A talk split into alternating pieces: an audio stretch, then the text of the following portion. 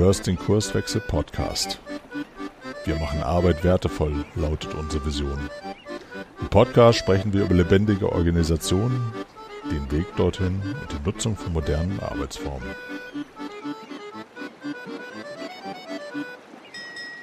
Hallo und herzlich willkommen zu einer neuen Episode vom Kurswechsel Podcast.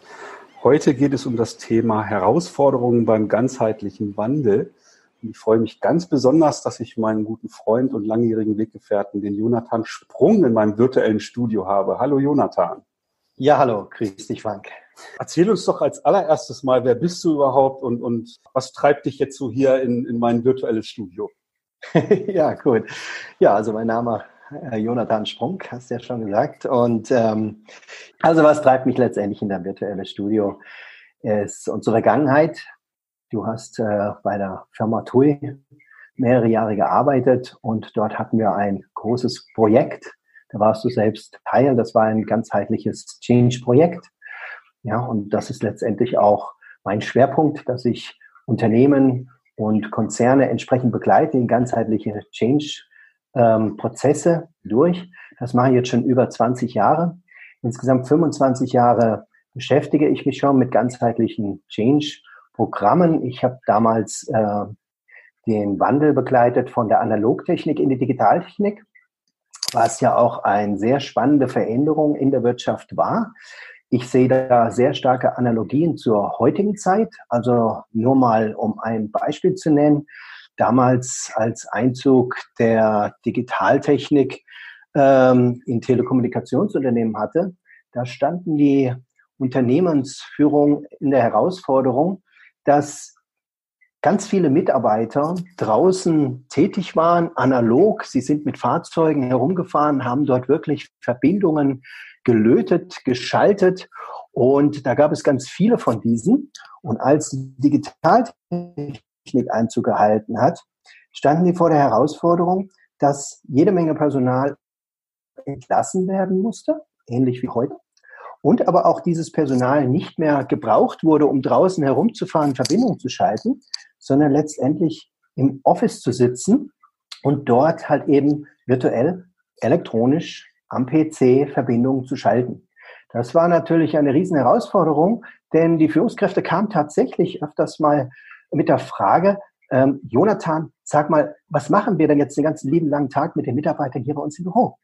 Ja, also da war es umgekehrt als heute. Heute haben wir eher, dass die jungen Leute doch äh, flexibel sein wollen und einen Homeoffice-Arbeitsplatz haben möchten und die Führungskräfte die Herausforderung haben, wie führe ich ein virtuelles Team? Und damals war es genau umgekehrt. Also wir hatten das Ganze schon mal. Und ich hatte damals eine tolle Führungskraft, die uns dahin geführt hat, wie wir Unternehmen dort im Change unterstützen, obwohl wir eigentlich ähm, Trainingsingenieure waren. Wir haben die Mitarbeiter ausgebildet an dieser Technik und da durfte ich schon reinschnuppern. Äh, was heißt es denn, ein Unternehmen zu begleiten in ganzheitlichen Change-Prozessen? Und äh, daraus, mehrere Jahre habe ich das gemacht und habe dann auch mehrere Jahre nochmal Vertrieb gemacht im internationalen Ausland. Ähm, schwere Investitionsgüter, Flugnavigationssysteme und habe mich dann 2000 selbstständig gemacht, eben mit dem Ziel, die Herausforderung anzunehmen, Unternehmen zu begleiten, ganzheitlichen Change. Und so haben wir uns ja dann auch mal äh, begegnet und du dürftest mal so ein Programm durchlaufen. Und äh, ja, da haben wir uns kennengelernt und jetzt hast du mich gefragt, Mensch, Jonathan, hast du nicht mal Lust zu erzählen, genau. was du da eigentlich machst? Genau. Damals war ich sozusagen dein Kunde. Jetzt sind wir quasi Beraterkollegen und immer noch sehr verbunden. Ja, danke für, für den Einstieg. Ähm, dann lass uns doch mal uns dem Thema irgendwie nähern. Ganzheitlicher Wandel. Ähm, du hast beschrieben, dass die Voraussetzungen damals anders waren, aber da ja auch schon ein ganzheitlicher Wandel notwendig ist. Heutzutage sind es vielleicht dann etwas anders geartete Themen. Ich denke mal an äh, die gestiegene Komplexität und alles rund, und rund um die sogenannte VUCA-Welt und äh, die Anforderungen der, der Digitalisierung. Jetzt sagst du, ein Wandel ist im Grunde nur ganzheitlich erfolgreich möglich. Warum ist das so? Naja, wenn sich die Umgebung ändert, dann muss sich eben das gesamte System ändern. Es, also nehmen wir mal ein Beispiel. Wenn du dich heute einem Extrem aussetzen würdest. Ja, zum Beispiel würdest du eine Expedition oder eine Wanderung an den Nordpol machen. Dann ändert sich im Vergleich zu heute deine ganze Umgebung drastisch. Und jetzt kannst du sagen, okay, ich ändere meine Kleidung, damit mir warm ist dort oben. Aber wenn du deine innere Haltung nicht änderst, also deinen ganzen Lebensstil umstellst, von Fleisch vielleicht auf Fisch gehst, ja, und äh, dich selbst aufmachst, um zu jagen und äh, darauf bestehst, dass du dort oben etwas einkaufen möchtest und dass du einen gewissen Luxus hast, den du heute genießt, dann wird das nicht funktionieren, dann wirst du dort oben nicht überleben.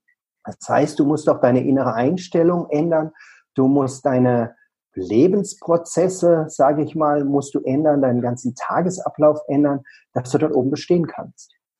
Und genauso haben wir das heute auch. Das gesamte Umfeld ändert sich rasant. Ja, es ist heute sehr schnelllebig. Es ist komplex. Ähm, wir müssen ganz schnell reagieren. Die Konkurrenz ist sehr schnell. Ja, wir haben da diese Startup-Unternehmen, die mit einer unheimlichen Geschwindigkeit, weil sie halt eben auch wesentlich agiler sind, weil sie flexibler sind, weil sie mit disruptiven Ideen aufwarten, ähm, können wir nicht träge sein mit einem großen Konzern, ähm, wo, sagen wir mal, die Mitarbeiter stolz drauf sind, dass sie schon 40 Jahre im Unternehmen arbeiten. Ja, ist ja auch so ein Kennzeichen ist von, von großen Unternehmen.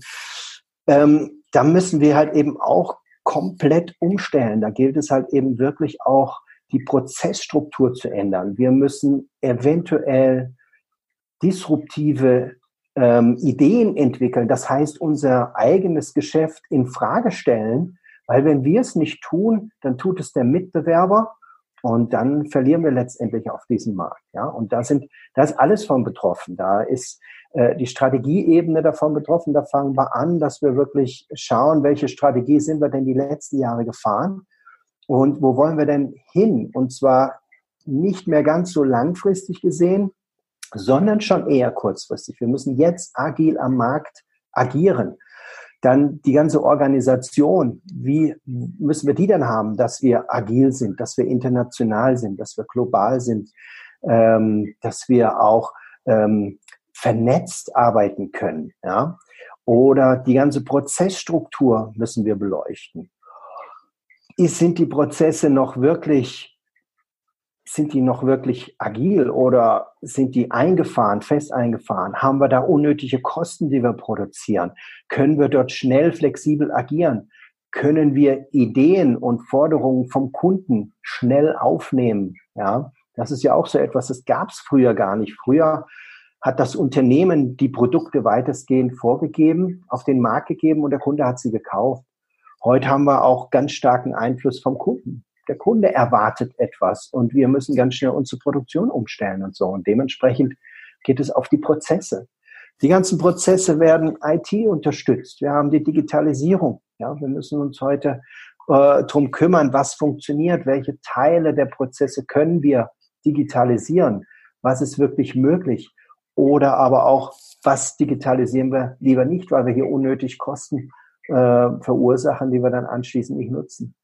Wir brauchen andere Arbeitsplätze. Wir haben soziologischen Wandel. Die jungen Leute, die wollen heute anders arbeiten als früher. Ja, die wollen unterwegs arbeiten, die wollen zu Hause arbeiten. Ähm, die wollen auch nicht mehr so weit zur Arbeit fahren. Ja, die haben heute Ansprüche, suchen sich die Arbeit aus, wo sie arbeiten wollen.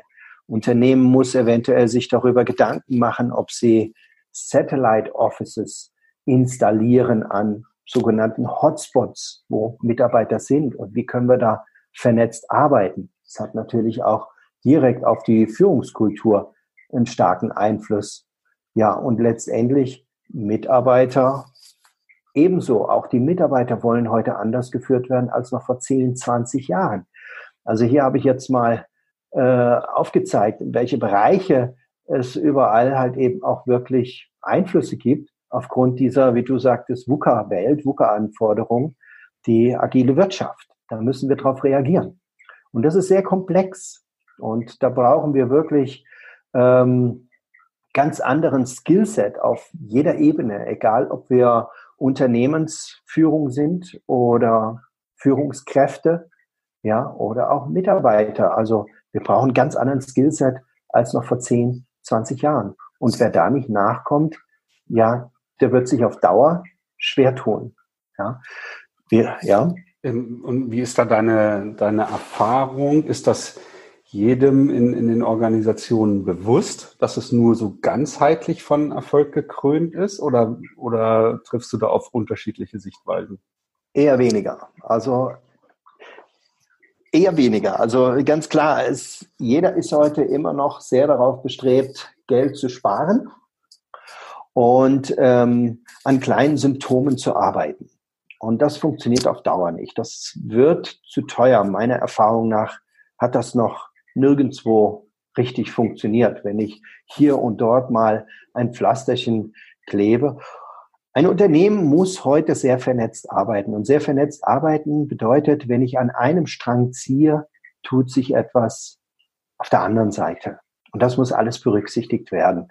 Und wenn ich hier wirklich agil, schnell eine Organisationsresilience schaffen möchte. Ja, diesen Begriff möchte ich gerne mal in den Raum werfen, weil wir reden ja immer bei Resilience von Führungskräften oder Mitarbeiter Resilience zu schaffen. Aber ich glaube, es geht viel weiter. Wir müssen sicherstellen, dass die Organisation dem gesamten Anforderungen der, des Umfeldes gewachsen ist. Und das drückt es auch am besten aus, dass wir überall vernetzt diese Veränderungen durchführen müssen. Das Klar, wenn Kunden, wenn ich Kunden damit konfrontiere, dann schlagen die erstmal die Hände im Kopf zusammen und sagen, wir wollten doch eigentlich erstmal nur einen Workshop haben oder wir wollten doch hier mal ein Training haben für Führungskräfte oder wir wollten nur mal einen Vortrag von Ihnen hören. Natürlich, wenn ich einen Vortrag mache, dann spreche ich all diese Punkte an und dann merke ich schon, wie die Herrschaften unten auf den Stühlen immer unruhiger werden, äh, weil sie ja auch erkennen, dass das alles gemacht werden muss, dass das eine große Baustelle ist. Aber jeder hat noch so seine Budgetverantwortung, ja, seinen Bereich.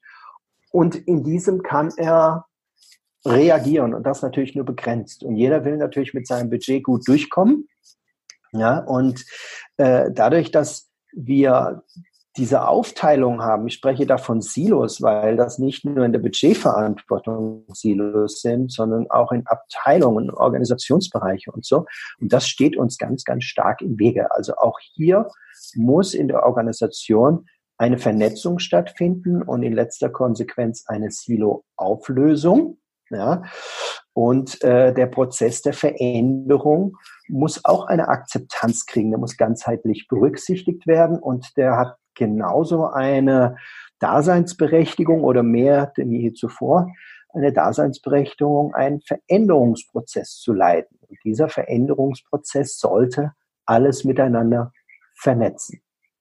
Wenn wir uns jetzt diesen, diesen ganzheitlichen Wandel mal ein Stück weit nähern, ne, dann habe ich ja jetzt rausgehört, bei dir im Grunde ähm, muss das Top-Management da vorangehen und ähm, diesen, diesen Veränderungsprozess initiieren, vorleben und begleiten. Ich nehme an, dass, also das habe ich so zwischen den Zeilen rausgehört bei dem, was du, äh, was du gesagt hast. Und wenn dieses Bewusstsein, ne, gehen wir mal davon aus, dieses Bewusstsein ist dann geschärft und ich, ich akzeptiere, ja, ich muss irgendwie ganzheitlich daran und, und äh, muss vielleicht auch ein Stück weit selber äh, sozusagen an, an meinem Renommee und an meiner Arbeitsweise und so weiter Dinge verändern.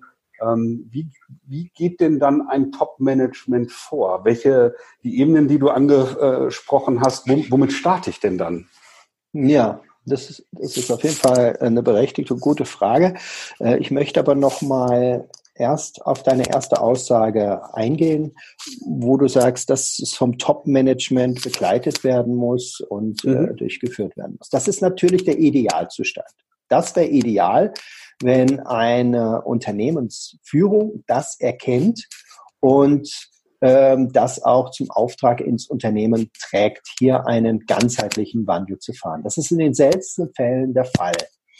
Ähm, aber ähm, du hast unterschiedliche Herangehensweisen. Das war ja dann deine Frage letztendlich. Du kannst es, ähm, du kannst es im großen Stil fahren. Du kannst sagen, wie es bisher gemacht wurde, dass ganze Wellen durchs Unternehmen gefahren werden. Ja. Das heißt, es wird eine Initiative gestartet und die wird sofort in alle Ebenen des Unternehmens ausgerollt. Ganz ehrlich, in der Vergangenheit habe ich ganz viele solche Projekte begleitet. Ich arbeite hier auch mit mehreren ähm, Unternehmensberatern zusammen und habe da unterschiedlichste Strategien auch erlebt. Und ganz ehrlich, ich habe noch kein Projekt erlebt, das wirklich so zum vollen Erfolg gefahren wurde. Meine Empfehlung ist heute, fange mit einem kleinen Bereich an, ein, ja, ein strategisch wichtigen Bereich. Das kann, ähm, klar kann das auch das Headquarter sein, von dem alles ausgeht und gesteuert wird. Es kann aber auch, wie ich es gerade bei einem äh, größeren Kunde habe, ein Logistikcenter sein, das eben in seiner Funktion alles miteinander vernetzt und man sagt, okay, man fängt in diesem Logistikunternehmen letztendlich an, initial, initialisiert diesen, äh, diese Transformation des Unternehmens dort im Kleinen und, ähm, und prüft, das ist der große Vorteil, man hat natürlich da die Möglichkeit, äh, mit wenig Investment die Herangehensweise zu prüfen, zu optimieren, bis sie funktioniert und von dort dann langsam ausstrahlen. Das gibt jedem Sicherheit, ja. Ob ich der Geldgeber bin, als Vorgesetzter, als Unternehmensleiter oder wie auch immer, oder aber auch als Mitarbeiter, weil ich sehe, ich kann hier Einfluss nehmen, ich kann das Ganze steuern, es kann optimiert werden. Wir gehen nicht irgendwie waghalsig und irgendwie standardisiert über das ganze Unternehmen hinweg und fahren diese, diesen Change, sondern wir machen es wirklich punktuell. Aber du hast natürlich schon absolut recht, dass du das Top-Management mit einbeziehst. Und das muss natürlich hinter solchen Initiativen dahinter stehen.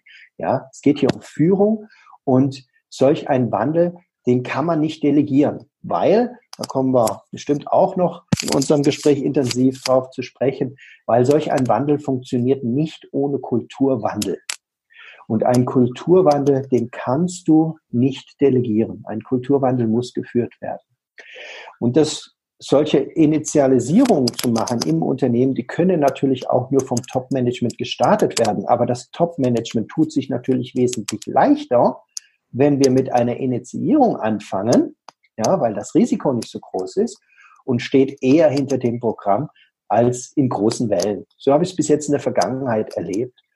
Und dann sehe ich das Ganze, um nochmal ein Bild in den Raum zu geben. Das ist wie, wenn ich mit einer Spritze einen positiven Virus eininjiziere. Ich komme zwar von oben rein, punktuell, ja, gehe an eine zentral wichtige Stelle, wo ich gut ausstrahlen kann mit dieser Transformation und starte dort dann den Prozess. Also das wäre heute meine Empfehlung. Gar nicht im großen Stil das machen, sondern wirklich sagen, okay, wir fangen an, wir haben zwar Großes vor, aber hier äh, richtig strategisch gut an einem guten Punkt starten und dort mhm. im Kleinen und ähm, ja, Best Practice. Gucken, was funktioniert hier am besten, weil jedes Unternehmen ist unterschiedlich. Ich komme auch mit keinem festen Konzept in ein Unternehmen, bis auf das ich ähm, generelle Tipps und Tricks aus der Vergangenheit habe. Ich sage immer, die Fehler, die ich in den letzten 20 Jahren gemacht habe, die brauchen Sie nicht jetzt auch noch machen. das können wir vermeiden. Und ähm, nichtsdestotrotz ist jedes Unternehmen dann wieder individuell anders. Und ähm, das zeichnet auch die Herangehensweise aus, dass wir dann wirklich auch entsprechend des Charakters des Unternehmens diesen Change, diese Transformation dann auch entsprechend treiben können. Mhm. Also dieser Punkt, irgendwie ähm, alles auf einmal oder in, in einer kleinen Abteilung oder in einem Bereich irgendwie zu starten und dann erst Erfolge zu machen und das dann vielleicht Schritt für Schritt diese Erfahrung innerhalb der Organisation weiterzutragen, ist durchaus, glaube ich, so in meiner Erfahrung ein Thema, was recht stark polarisiert. Es gibt so Leute, die sagen, mhm. du kannst eigentlich nur äh, irgendwie das äh, gesamthaft vom Top-Management ausgehen halt irgendwie entwickeln weil äh, in irgendeiner kleinen Zelle als Abteilungsleiter vielleicht irgendwelche Dinge anzufangen, das mag bis zu diesem Grad irgendwie erfolgreich sein, wenn ich sehr abgekapselt bin und die Einflüsse von links und rechts nicht so groß sind, ähm, aber dann die Hoffnung zu haben, dass sich das dann halt aufs Unternehmen äh, übertragen lässt, ähm, ist halt irgendwie überschaubar. Ne? Aber ich, also ich persönlich teile mhm. das, was du gesagt hast. Äh, ich brauche schon irgendwie ähm, das Commitment vom Top-Management. Das ist Absolut. das, was wir erreichen wollen. Aber dann würde ich auch immer schrittweise vorgehen und mit verschiedenen experimentellen äh, Dingen Erfahrungen sammeln und gucken, was braucht es denn eigentlich in meiner Organisation? Was funktioniert denn äh, äh, ganz gut und ähm, welche Dinge vielleicht auch nicht? Und dann probiere ich es irgendwie anders äh, und sammle so die positiven Erfahrungen und, und mache mich dann auf so eine Reise innerhalb der gesamten Organisation. So würde ich es mal beschreiben. Genau. Du hast auch was ganz Wichtiges eben angesprochen, nämlich wenn du mit solcher kleinen Injektion startest, dann brauchst du auch einen gewissen Schutz. Das genau. finde ich gut, was du gesagt hast, weil ähm, viele Menschen, wenn sie damit konfrontiert werden, dass es eine Veränderung geben soll, reagieren erstmal mit Angst und Vermeidung.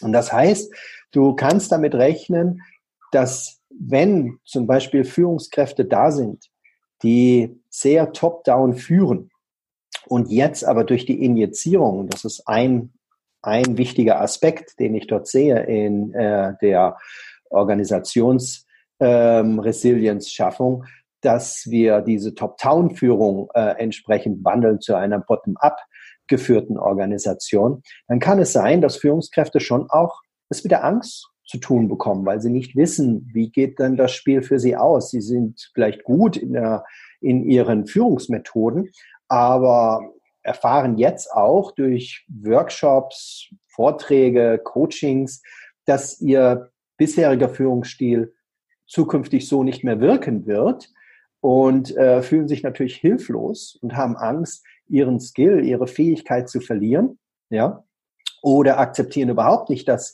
ihr Führungsstil in Frage gestellt wird, weil sie ja bisher erfolgreich waren. Und dann kann es sein, dass dieses Projekt Gegenwind bekommt und zwar ganz massiv und das nicht unbedingt immer offensichtlich, sondern auch so ja, unter der Decke, mhm. so dass es keiner offensichtlich sieht, aber das Projekt sich unheimlich schwierig tut.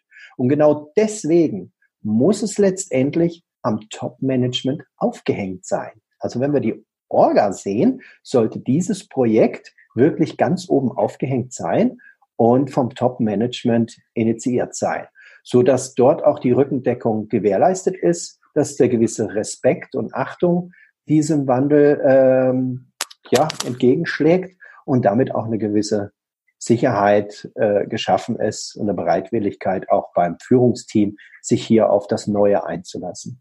Hm. Ja, alle, alle reden ja heutzutage davon, es wird in Zukunft selbstorganisierte Teams geben mit äh, sehr, sehr flachen Hierarchien, Führungsebenen werden entfallen. Und wenn sich dann halt gerade große Unternehmen dann äh, aufmachen zu gucken, okay, was heißt denn das für uns? Wie entwickeln wir uns denn in so eine Richtung? Äh, wie wird sich unsere Hierarchie denn verändern? Dann glaube ich, ist es naheliegend genau das, was du gesagt hast, dass halt so die, die mittleren Führungskräfte, wo diese Rolle dann vielleicht einfach auch in Frage gestellt wird, äh, dass die natürlich als erstes dann äh, mit Widerständen reagieren, äh, weil halt unbewusst, das würden die wahrscheinlich oder die wenigsten halt irgendwie zugeben, dass sie sich halt diese diese Gedanken machen, Angst haben ne, vor der Zukunft äh, und somit das dann halt torpedieren können. Ja, genau. so sieht's so sieht's aus, absolut, ja. Genau. Wenn wir mal auf die verschiedenen Ebenen schauen, die du, die du angesprochen hast, ähm, was, was ist denn so der, der Einstieg? Ich glaube, von Strategie hast du im ersten Schritt äh, gesprochen. Wie würde denn dann so eine Strategiearbeit im Rahmen dieses Wandels dann ja. aussehen? Ja.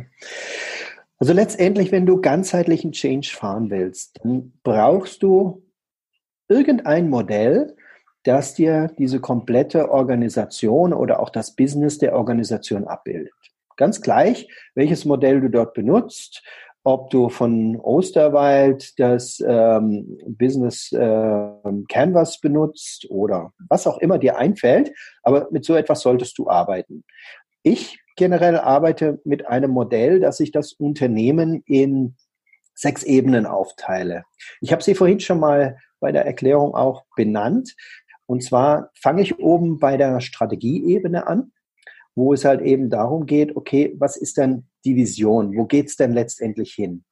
Und hier fordere ich natürlich auch das Top-Management so weit hoch, wie ich eben komme, auf, äh, zu klären, wo wollen wir denn hin mit diesem ganzen Change, wenn wir jetzt diese ähm, Resilience, diese Organisationsresilience schaffen wollen, wenn wir am Markt noch bestehen in zehn Jahren, wo werden wir denn dann sein?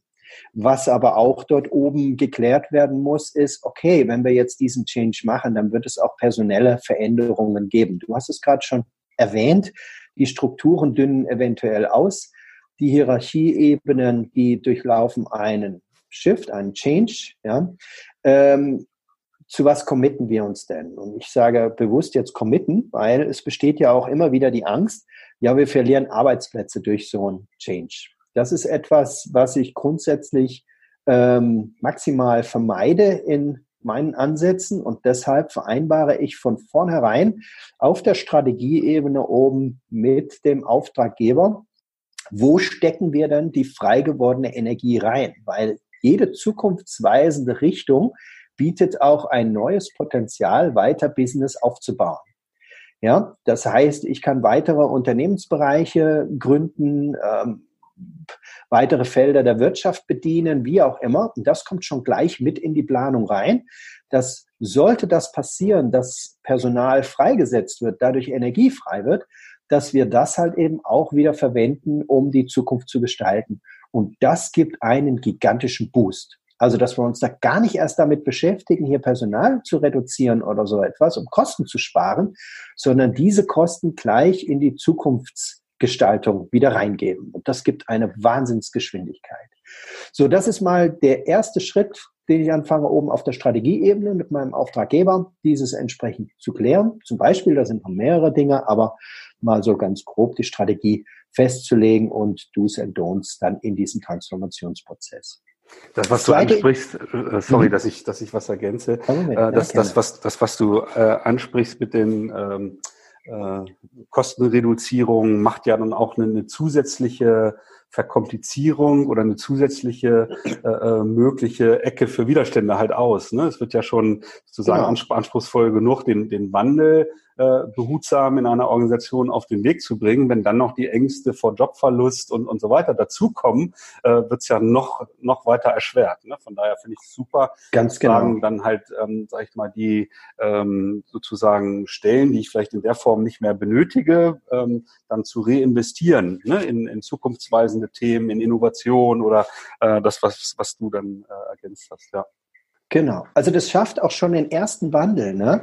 Anstatt in die Angst hineinzugehen, oh, was kommt da auf mich zu, gehen wir eher mit einer Vision äh, an den Markt äh, oder da entsprechend an die Mitarbeiter und zeigen ihnen auf, welche neuen Felder zukünftig dort eröffnet werden. Und das ist das Ziel. Und das motiviert dann doch eher, ja, weil jeder möchte gern auch wachsen, sich entwickeln, Perspektiven haben.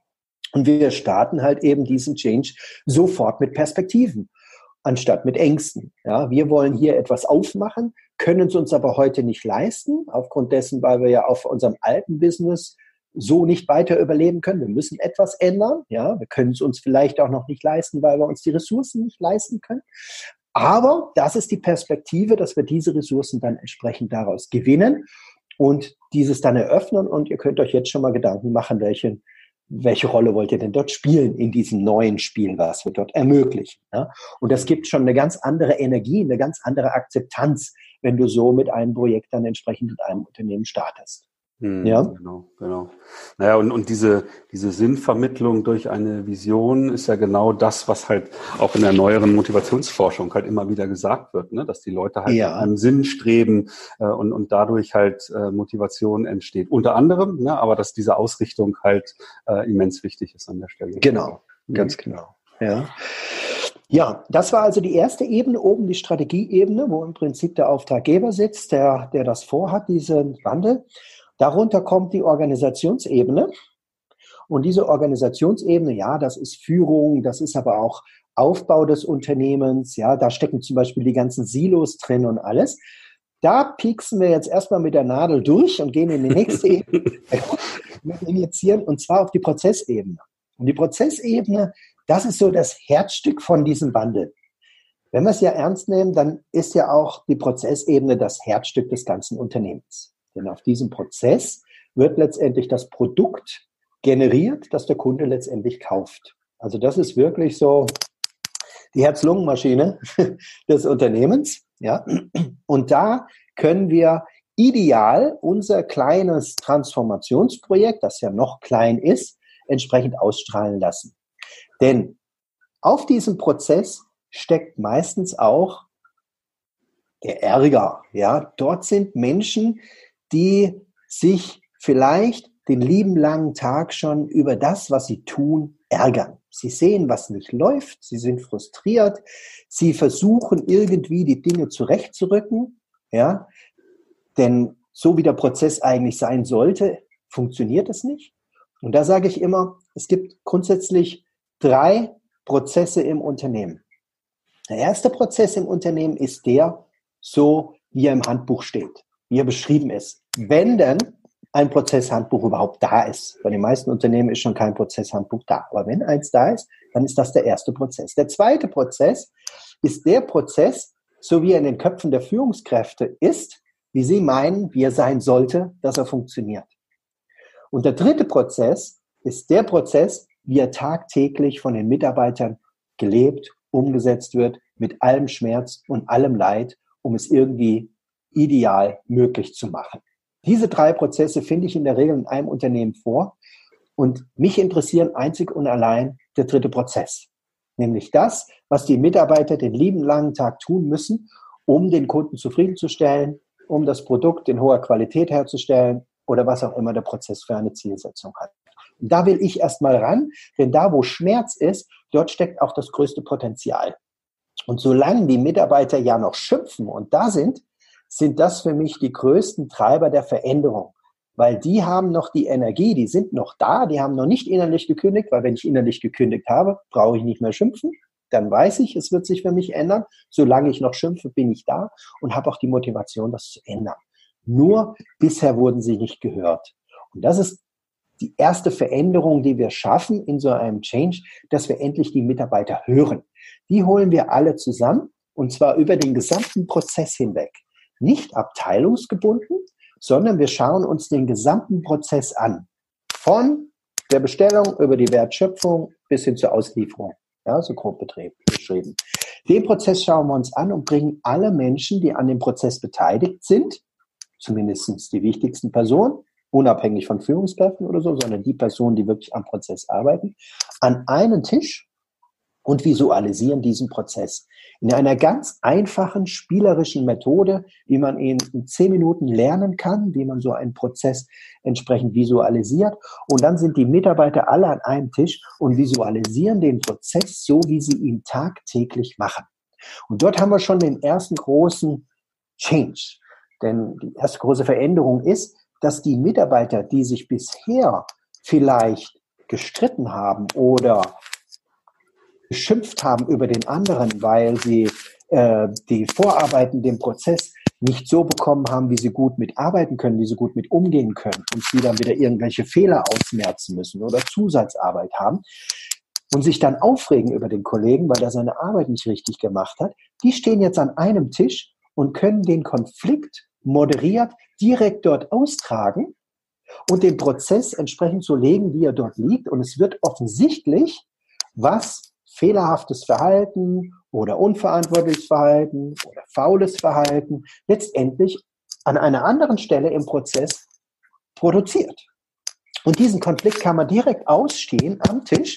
Und was dann oft passiert ist, dass die Mitarbeiter schon beim Visualisieren des Prozesses gerne diesen Prozess optimieren möchten.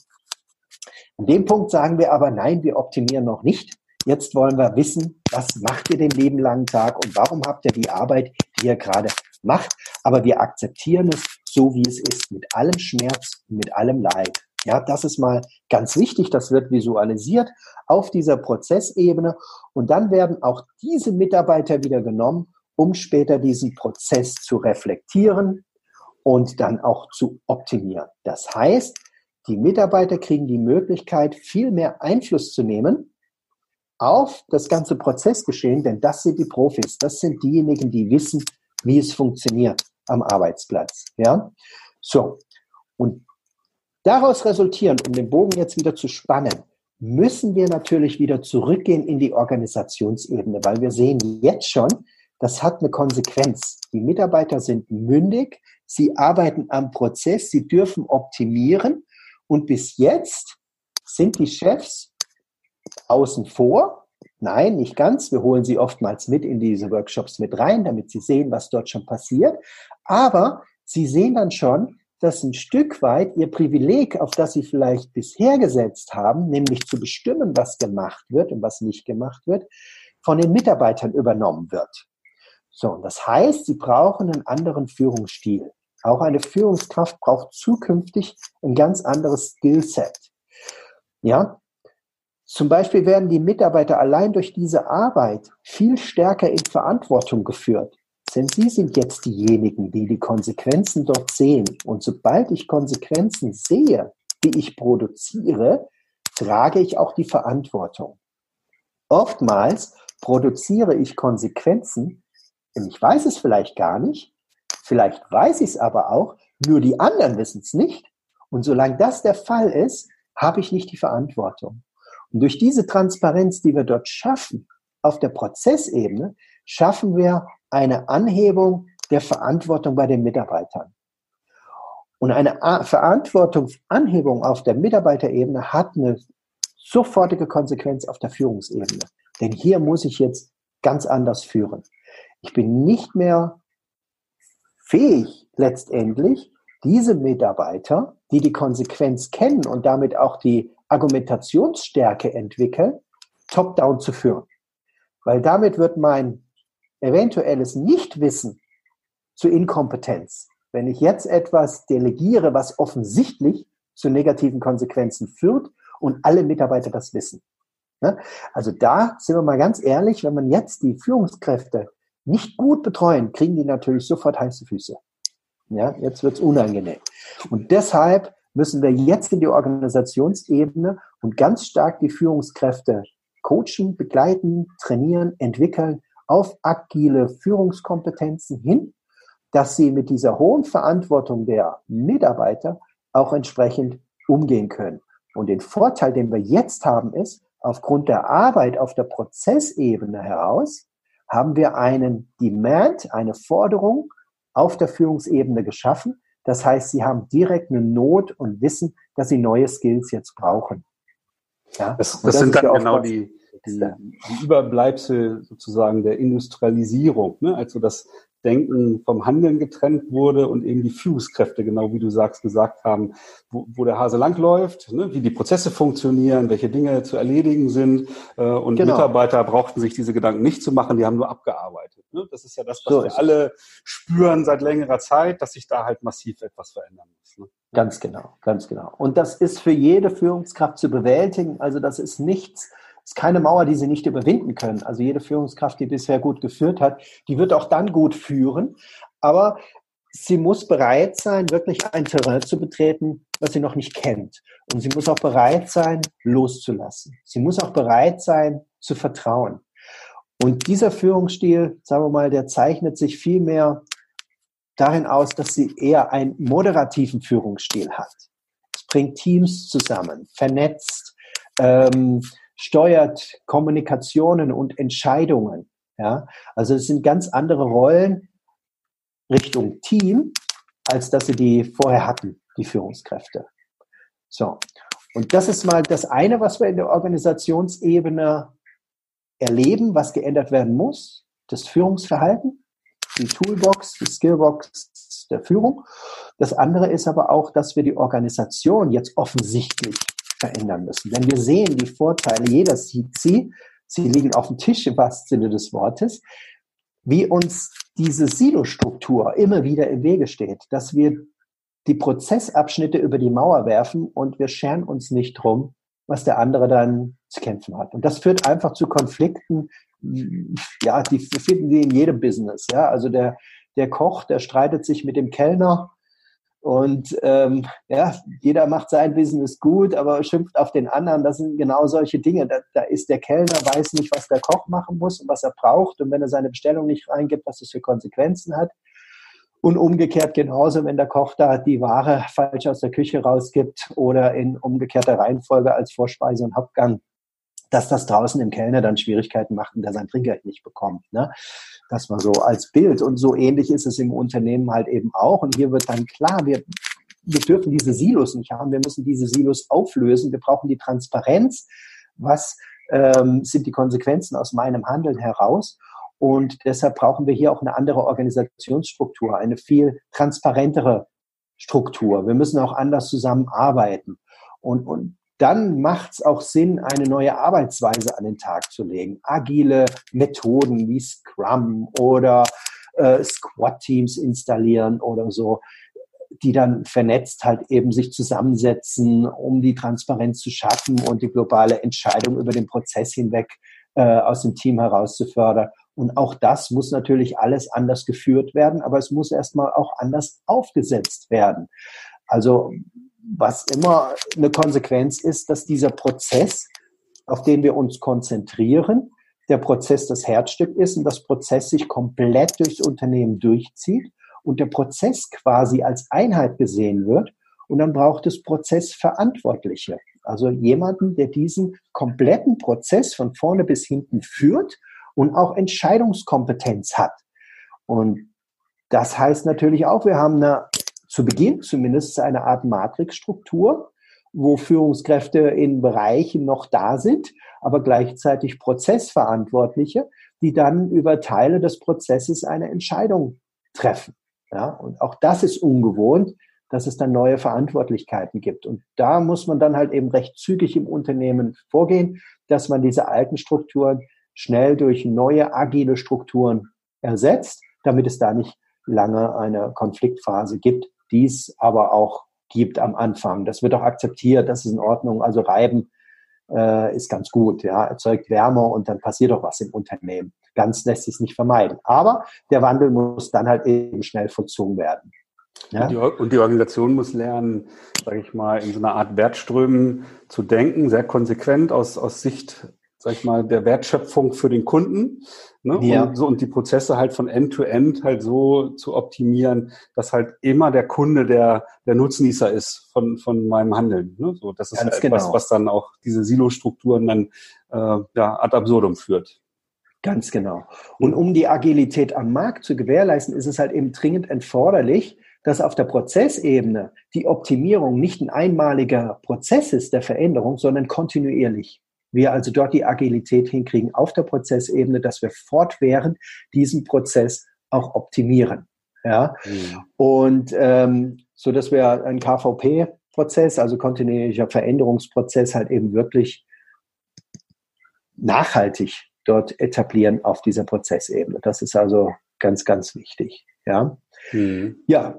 Und dann haben wir die Prozessebene jetzt beleuchtet. Im Übrigen können wir garantieren und wenn es jetzt darum geht, lohnt sich finanziell so eine Transformation oder was muss ich dafür investieren? Also sobald wir auf der Prozessebene diese Arbeit machen, können wir garantieren 20 Prozent Energiefreisetzung auf der Prozessebene. Das haben wir bis jetzt in jedem Projekt geschafft. Ja, also da, da kriegen wir sehr schnell einen Return of Invest aus der Prozessebene heraus. Denn die Prozessebene ist im Prinzip der Kostenproduzent im Unternehmen schlechthin. Und da kriegen wir 20 Prozent Energiefreisetzung. Ich sage extra Energiefreisetzung und nicht Kostenersparnis oder sowas, weil da steckt drin wirklich Zeit, Manpower, Kosten, Qualitätssicherung, ja, Produktherstellungsreduzierung und, und, und, ja. Ähm, da ist richtig Musik drin und dort haben wir schon den Return of Invest. Allein um das Maß an, an Verschwendung in den Prozessen, was ja in jedem Prozess irgendwie drinsteckt, halt relativ leicht und spielerisch zu identifizieren und, und Absolut. herbeizuführen. Ja. Absolut. Und nicht der externe Berater identifiziert das, sondern der Mitarbeiter, der dann wieder stolz ist, der sich auch identifiziert damit, der sich auch mit der Veränderung identifiziert, weil es war ja seine Idee oder es kommt aus unserem Kreise heraus. Und das ist das Faszinierende, dass du wirklich in solch einer Transformation die Mitarbeiter hinten dran kriegst, die Motivation wirklich zur Veränderung. Und das mhm. ist das A und O, warum solche Change-Prozesse scheitern oder eben gewinnen. Ja, hast du die Mitarbeiter dahinter, ja oder nein? Und deshalb musst du immer schauen, wie fährst du den Prozess, dass du wirklich maximale Begeisterung hast und Identifikation zur Veränderung. Und das funktioniert nur, wenn die Veränderung nicht top-down geht, vorgeschrieben wird, sondern wenn er bottom-up geführt wird. Das heißt, der Mitarbeiter hat die Möglichkeit, das so zu verändern. Ja, dann hört auch dieses Jammern endlich auf. Dann kann ich nämlich sagen, okay, Frank, wenn dir das nicht passt, was ist denn dein Vorschlag zur Veränderung? Oh, ich hab keinen. Ja, solange du keinen hast, müssen wir es so hinnehmen. Ne? Mhm. Also, und wenn du einen hast, dann bitte bring ihn und dann werden wir das ruckzuck in Ordnung bringen, damit es dir auch wieder besser geht. Ja? Und dann haben wir natürlich eine ganz andere Kommunikationsebene, als wenn ich dir sage, nee, so machst du es jetzt. So wird's gemacht, so steht's geschrieben. Und wenn das wehtut, ja, dann musst du einen anderen Job suchen. Ist im Übrigen ein weiterer Aspekt in der, in der Motivationsforschung. Ich hatte vorhin das Thema Sinn äh, und, und Ausrichtung angesprochen. Das Thema Autonomie gehört genauso dazu, halt ne, mitgestalten ja. zu dürfen, eingebunden zu sein in, in Veränderungsvorhaben. Äh, ne? Also von daher ist das ein richtig. weiterer Mosaikstein. Äh, ja. Richtig, richtig. Von dieser Prozessebene, und jetzt sind wir ja schon auch bei den Mitarbeitern, die da eingebunden sind, starten wir dann auch diese Ausstrahlung im Unternehmen. Also es ist nicht der Berater, jetzt in dem Fall ich, der das vorantreibt, der das ins Unternehmen ausweitet, sondern die Mitarbeiter werden befähigt, da wird dann ein kleines Team gebildet, das eine Kernkompetenz äh, zum, zur Veränderung halt eben äh, bekommt von uns über Trainings, Coachings etc. Die werden dann nur noch begleitet. Aber aus dem Unternehmen heraus wird dann die weitere Veränderung im Unternehmen getrieben. Also das ist auch ein ganz spannender Aspekt, so dass wirklich nicht die Berater im grauen Anzug und der Stoppuhr diesen Change vorantreiben im Unternehmen, sondern das bist du, das bin ich, das sind meine Kollegen, äh, das sind wir. Wir treiben diese Veränderung. Natürlich immer top-down gesteuert. Das dürfen wir nicht außer Acht lassen. Es wird jetzt hier nicht, äh, dass die Crew das Schiff übernimmt hier und eine Meuterei, ähm, das gar nicht. Ne? Wir haben einen Top-Down gesteuerter Bottom-Up-Prozess. Top-Down gesteuert durch die Vision, Mission, wo geht's hin? Und Bottom-Up in die Veränderung, was, wie kann das wirklich äh, realisiert werden auf dem Markt? Ne? Also das ist auch ein ganz spannender Prozess, diese Teams dort auszubilden und dass die dann halt eben quasi das Steuer übernehmen der Veränderung. Und die sind ja direkt an der Geschäftsleitung idealerweise aufgehängt so dass sie auch wirklich eine Order haben von oben und damit auch entsprechende Durchsetzungsvermögen im Unternehmen und die treiben dann halt eben diesen Wandel im Rest des Unternehmens. Ne? Mhm. So, und dann äh, haben wir unter dieser Prozessebene, um das weiter fortzuführen, wir sind ja noch nicht im Modell fertig, wir haben oben angefangen, nochmal zur Wiederholung die Vision, äh, Strategieebene, dann haben wir die Organisation, Strukturebene, dann haben wir die Prozessebene und darunter kommt dann jetzt die IT-Ebene. Ist ja auch spannend in der Digitalisierung. Ja, äh, muss die IT-Ebene hat eine zentrale Rolle und die treibt natürlich den Prozess. Deshalb steht sie unter dem Prozess zwischen Prozess und Mitarbeiter letztendlich, weil erst wenn die Prozesse klar sind, wissen wir auch, wie die IT-Struktur zu sein hat, wie wir sie brauchen. Und darauf dann angepasst wird auch entsprechend die IT-Struktur äh, im Unternehmen. Und da braucht natürlich jede Führungskraft auch entsprechend Kenntnisse heutzutage. Und das ist eine weitere Forderung der Führungskräfte, was es vor 10, 20 Jahren noch nicht gab, dass sie auch Ahnung haben müssen, was ist denn IT-mäßig möglich und sinnvoll. Ja, weil auch hier, das ist natürlich dann wieder ein Kostenblock. Wir, wir brauchen entsprechend IT-Systeme, die optimiert sind, die vernetzt sind, ähm, die auch äh, virtuelles Arbeiten vielleicht möglich macht und, und, und. Und äh, die wird dann direkt auf die Prozessstruktur entsprechend angepasst und schafft die Verbindung zwischen Prozess und Mitarbeiter. Ja. Auch ein ganz spannender Block. Darunter dann ähm, der Arbeitsplatz. Auch der Arbeitsplatz muss sich ändern, wenn wir heute von Squad-Teams reden, Scrums etc. Dann sitzen wir nicht mehr in Boxen, in Großraumbüros getrennt durch Wände, sondern dann brauchen wir flexible Arbeitsplätze. Wir brauchen äh, Orte im Unternehmen, wo wir eventuell schnell uns zusammenfinden können und im Stehen ein Meeting machen können, vielleicht mit Beamer. Ja, wo wir einfach agil schnell uns treffen können, handeln können. Und ähm, entsprechend dem, was wir machen wollen, wollen wir eine Diskussionsrunde haben oder wollen wir schnell einen Vortrag haben? Da brauche ich einen anderen Arbeitsplatz. Ja, und da arbeite ich auch mit Menschen zusammen, die eben sich auskennen mit dem, was zum Beispiel Google oder so alles macht, mit den modernsten Techniken, die das auch zusammenbringen, was übrigens sehr spannend ist, mit alten kulturellen äh, Dingen, wie zum Beispiel wir Menschen, wir sitzen gerne im Kreis zusammen. Und das hat eine ganz besondere Wirkung und das kann man sogar spüren in einem Training, wenn man das mal ausprobiert. Man, man lässt die Menschen ähm, ein Thema diskutieren und man stellt sie durcheinander hin oder man setzt sie auf Spülen oder man stellt sie in einen Kreis. Das kann jeder mal ausprobieren, was es für eine Veränderung macht dann alleine in der Kreativität. Und da sind die ganz fit und äh, sind dann auch in der Lage, schnell Büros zu gestalten. Und so kann man dann halt eben auch den Arbeitsplatz entsprechend optimieren zu diesen neuen Anforderungen, die man hat aufgrund dieser Arbeitsweise, diese vielen Teams und Kommunikationen und Abstimmungsebenen und so, die man dann neu, neu hat in dieser Transformation. Ist es da dann so, dass dann ähm, die, die Experten von außen dann so stark Einfluss nehmen und, und beratend tätig sind, wie Räumlichkeiten dann aussehen sollten, damit die Mitarbeiter dann am effektivsten und effizientesten zusammenarbeiten? Oder ähm, wird das dann auch aus der Organisation heraus mitgestaltet? Genau.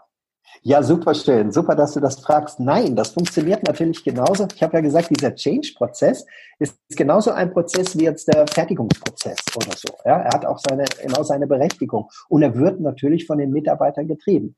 Was hier zum Beispiel stattfindet, ist, solche Schulungen finden statt, wie ich es gerade gesagt habe, wo man solche Experimente macht. Was ist der Unterschied, ob man jetzt sitzt in, an Tischen im Viereck oder ob man steht und ein Thema diskutiert? Da bekommen Sie entsprechend Schulungen, Know-how an Möglichkeiten, dann vielleicht auch ein paar inspirierende äh, Vorschläge, wie so etwas aussehen kann. Und dann stehen wir nur wieder beratend beiseite, aber das Team gestaltet das Büro ja, so wie es gebraucht wird. Und jeder für sich letztendlich macht Vorschläge und dann gibt es entsprechend wieder ähm, Strukturen, die diesen Prozess führen, eben diese Teams, die ausgebildet wurden von uns, die dann entsprechend mit den Mitarbeitern zusammen entscheiden, wie dieses Büro zu gestalten ist. Und die müssen natürlich dann auch im Top-Management das entsprechend präsentieren, verkaufen, erklären, warum es Sinn macht, es so zu gestalten, Kosten minimiert, auch dann entsprechend umsetzen. Und ja, insofern wird es dann dort auch getrieben. Also es wird genauso von den Mitarbeitern getrieben wie alles andere auch. Wir können nicht den Wandel äh, fordern, aber selbst in dem Wandel dann eine andere Kultur fahren. Das funktioniert. genau, ja, sehr gut. Gleiche Kultur gefahren. Mhm. Also so, und dann sind wir auf der letzten Ebene. Nach dem Arbeitsplatzebene haben wir natürlich die Mitarbeiterebene. Auch die Mitarbeiter brauchen neue Skills. Ja, es wird anders kommuniziert als zuvor. Wir müssen jetzt verstehen, wie, wie nehme ich denn Kontakt auf zu meinen Kollegen? Wie kommuniziere ich am besten? Wie löse ich Konflikte am besten? Weil wir haben jetzt viel mehr Interaktion im Unternehmen. Wir haben vielleicht sogar interkulturelle Aktionen, weil wir jetzt länderübergreifend agieren müssen und so. Und auch da braucht es entsprechend Skills. Ja? So, und das ganze Modell, wer sich das jetzt mal vielleicht vorstellen kann, diese sechs Ebenen, ähm, Strategie, Organisation, Prozesse, IT, ähm, Arbeitsplatz, Mitarbeiter und das Ganze ist eingewoben in einen kulturellen Change. Ich muss auf jeder Ebene auch entsprechend die Kultur beeinflussen. Und das ist mit die größte Herausforderung. Ja, wir haben jetzt einfach gemerkt, dass wir brauchen eine andere Führung. Wir haben viel darüber gesprochen. Wir haben darüber gesprochen, dass äh, Mitarbeiter jetzt am Prozess direkt entscheiden und äh, miteinander gemeinsam Lösungen finden. Das fordert überall auch einen kulturellen Aspekt.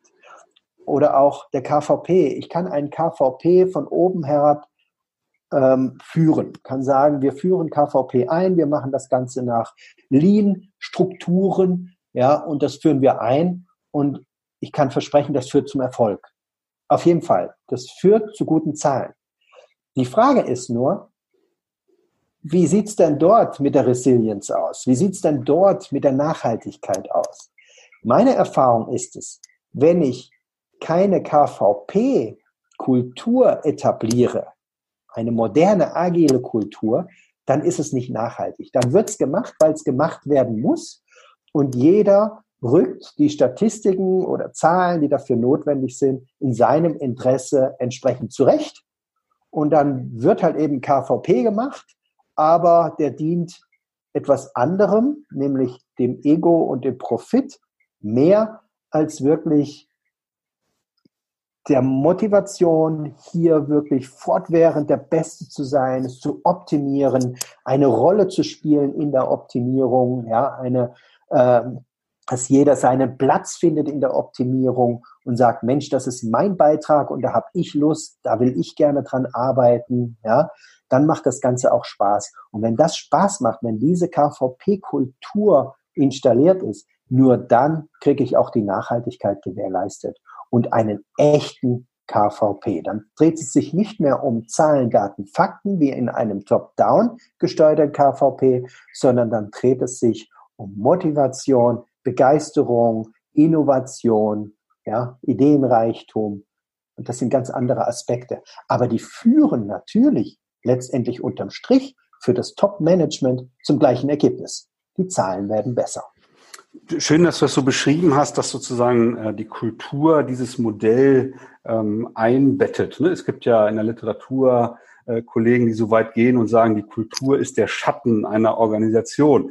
Ne? Und diese Kultur kann ich letztendlich unterm Strich nicht managen oder direkt beeinflussen, sondern nur durch gezielte Interventionen an der Organisation, am System selber dann dazu äh, beitragen, dass sich so Kommunikations- und Verhaltensmuster sozusagen der, der Menschen in der Organisation verändern und sich somit dann andere Verhaltensweisen als sinnvoll als in der als sinnvoller als in der Vergangenheit erweisen und das wiederum sich dann auf die Kultur dann auswirkt, die ich sehr gerne dann ein bisschen zeitversetzt beobachten kann, aber letztendlich, sage ich mal, nicht direkt managen kann. Ne? Das ja. ist so meine, meine Sicht auf genau. das Thema Kultur. Ja. Ja, ja, das war auch, glaube ich, eingangs habe ich schon gesagt, du kannst Kulturveränderung nicht, nicht delegieren. Hm. Das funktioniert nicht. Du kannst sie nur vorleben, verstanden haben und dann interagierst du anders mit den Menschen und das bildet eine Kultur. Es sind keine Methoden, äh, ja, die du lernen kannst, sondern das ist eine innere Haltung, die du hast. Es ist, ich nenne ganz gern das ganz simple Beispiel. Äh, ich kann in einem Führungstraining lernen, führen durch Fragen. So, und dann lerne ich so einen Fragenkatalog und das kann ich dann auch in Übungen auch äh, entsprechend trainieren. Und dann komme ich zurück in die Praxis und fange auf einmal an, meine Mitarbeiter zu fragen. Und die Reaktion ist dann, ach, war er mal wieder in einem Training oder was? Jetzt kommt er hierher mit seinen Fragen. Ja, warum passiert das? Weil er hat eine Technik gelernt, eine Fragetechnik. Am besten noch wie Fragen, offene Fragen und so. Ne? Aber was er wirklich brauchte, war zu erfahren, dass etwas mit seiner Neugierde geschehen ist gegenüber Menschen und Neues. Denn als Kind hatte er wahrscheinlich diese Neugierde. Und er hat gefragt. Und er hat schon viel in seinem Leben gefragt als Kind interessiert. Und da hat er auch alle Fragetechniken gelernt. Ich brauche einem Kind nicht beibringen, offene Fragen zu stellen. Es stellt sie automatisch, weil es interessiert ist, weil es neugierig ist. Mhm. Und was ich letztendlich in so einem Training den Menschen wieder hm, freisetzen muss, sage ich mal, weil lernen kann man das auch nicht, man muss es irgendwie freisetzen, das, was so verschüttet ist, nehme ich mal wieder Neugierde an diesen Menschen. Und wenn ich neugierig bin an diesen Menschen, dann hat dieser Mensch dem ich gegenüberstehe, eher so das Gefühl, wow, der interessiert sich für mich. Spannend, das erste Mal hört er zu. Er fragt mich nicht aus mit irgendeiner Technik, sondern zum ersten Mal hört er mir zu und er interessiert sich dafür, wie es mir geht und er interessiert sich dafür, was ich besser machen will und er interessiert sich für Lösungen. Und das ist was ganz anderes. Und das ist wirklich Kulturvermittlung. Und das kommt meiner Meinung nach in all diesen Angeboten, die wir so haben im Moment, oftmals viel zu kurz. Dass ich wirklich mit der Führungskraft arbeite, mit der Persönlichkeit der Führungskraft. Warum ist denn dieses, dieses Fragen so verschüttet gegangen? Was ist los? Und wie kann ich das wieder in ihm wecken, dass er wirklich auf die Arbeit kommt und ist neugierig? Und dann brauche ich ihm nicht beizubringen, wie man fragt. Das braucht kein Mensch. Wir wissen das. Sehr ja. spannende Perspektive. Wir könnten stundenlang weiter quatschen. Jetzt sind wir schon beim, beim Thema Führung und, und so weiter angekommen. Vielleicht machen wir dazu noch mal eine separate Episode. Äh, wir werden sehen. Ähm, Gibt es noch sozusagen zu diesem, zu diesem ganzheitlichen Wandel aus deiner Perspektive Dinge zu ergänzen? Zu diesem Modell, was du beschrieben hast, äh, um sozusagen ganzheitlich in einer Organisation halt zu unterstützen, um diesen Wandel zu initiieren? Oder haben wir jetzt so ein, so ein recht rundes Bild kreiert? Also bei mir ist zumindest ein recht rundes Bild angekommen. Ich weiß nicht, wie es dir geht. Ja, wir haben zumindest mal das Modell äh, geschlossen. Mhm. Sechs Ebenen eingebettet in den Kulturwandel. Das macht auf jeden Fall ein rundes Bild. Ähm, ich kann nur appellieren an jede Führungskraft. Ähm, öffnen Sie sich mal diesen Gedanken. Ja, und seien Sie mutig, den ersten Schritt zu machen, ganz unverbindlich und ähm, interessieren Sie sich mal, wie würde das dann bei Ihnen aussehen? Was wären so erste Schritte? Und ähm, das Commitment, das dann tatsächlich zu tun, muss nicht von Anfang an da sein, sondern sich langsam heranwagen und wirklich groß zu denken. Das ist ganz wichtig. Ja. Und ähm, als, selbst als Erster den Schritt zu machen und nicht zu hoffen, dass ihre Führungskräfte oder so den Schritt machen in ihren Bereichen, sondern sie müssen ihn machen. Und der erste Schritt ist, sich mal diesem Thema anzunehmen, bereit zu sein, alles, was sie tun, was die Organisation tut, auch mal in Frage zu stellen. Und in Frage zu stellen heißt noch lange nicht, ich muss alles über den Haufen schmeißen und ändern und alles ist schlecht, sondern es heißt einfach Neugierde entwickeln. Da sind wir wieder bei dem Thema Neugierde und entdecken ja, und neue Perspektiven einnehmen. Und das ist mit das Wichtigste. Sie müssen neue Perspektiven einnehmen. Es gibt immer einen anderen Standpunkt, wo Sie mehr sehen als von dem Standpunkt, wo Sie vorher standen. Das heißt aber nicht, dass der Standpunkt, wo Sie vorher standen, in Frage gestellt werden muss, sondern er dient einfach nur in Addition zum neuen Standpunkt sehen Sie mehr, haben mehr Möglichkeiten dadurch und können viel, viel erreichen. Oftmals bleiben wir einfach auf unserem Standpunkt und haben Scheuklappen an und das steht uns im Wege. Das entsteht, da äh, stehen wir uns in der Entwicklung im Wege. Ne? Das ist ja genau, genau der, der genau. Punkt. Ja, super. Ähm, ja, dann, dann machen wir doch jetzt mal einen Abschluss. Ich, ich fand super, äh, mit dir diese Episode aufzunehmen. Äh, ich danke dir für deine Zeit. Ähm, und wir schauen mal, dass wir vielleicht in gegebener Zeit mal eine weitere Episode irgendwie auf die Beine stellen mit einem weiteren spannenden Thema. Ja, wenn das Interesse besteht, sehr, sehr gerne. Auf Feedback sind wir natürlich froh, glaube ich. Ne? Wenn wir genau. Daumen hoch kriegen oder runter und machen wir es doch davon abhängig, wenn die Leute mehr hören wollen. Dann machen wir selbstverständlich auch noch weitere Episoden. Da gibt es noch ganz viele Themen, über die wir reden können. Und, Absolut. Ja, der Bedarf ja, wenn ihr Feedback habt, dann, dann schreibt, dann, äh, wenn ihr Feedback habt, dann äh, schreibt mir gerne an podcast.kurswechsel.jetzt oder tretet über Twitter oder andere Kanäle mit mir oder mit Jonathan. Wir können deine, deine Kontaktdaten auch in den Show Notes verlinken, sehr gerne. Und dann schauen wir mal, wie das dann weitergeht. Ähm, ja, dann schließen wir ja. ab und vielen Dank an dich und bis bald. Sehr gerne, hat mir auch viel Spaß gemacht. Bis bald. Tschüss. Schön, dass du wieder reingehört hast. Mehr Infos zu uns und diesem Podcast findest du unter www.kurswechsel.jetzt.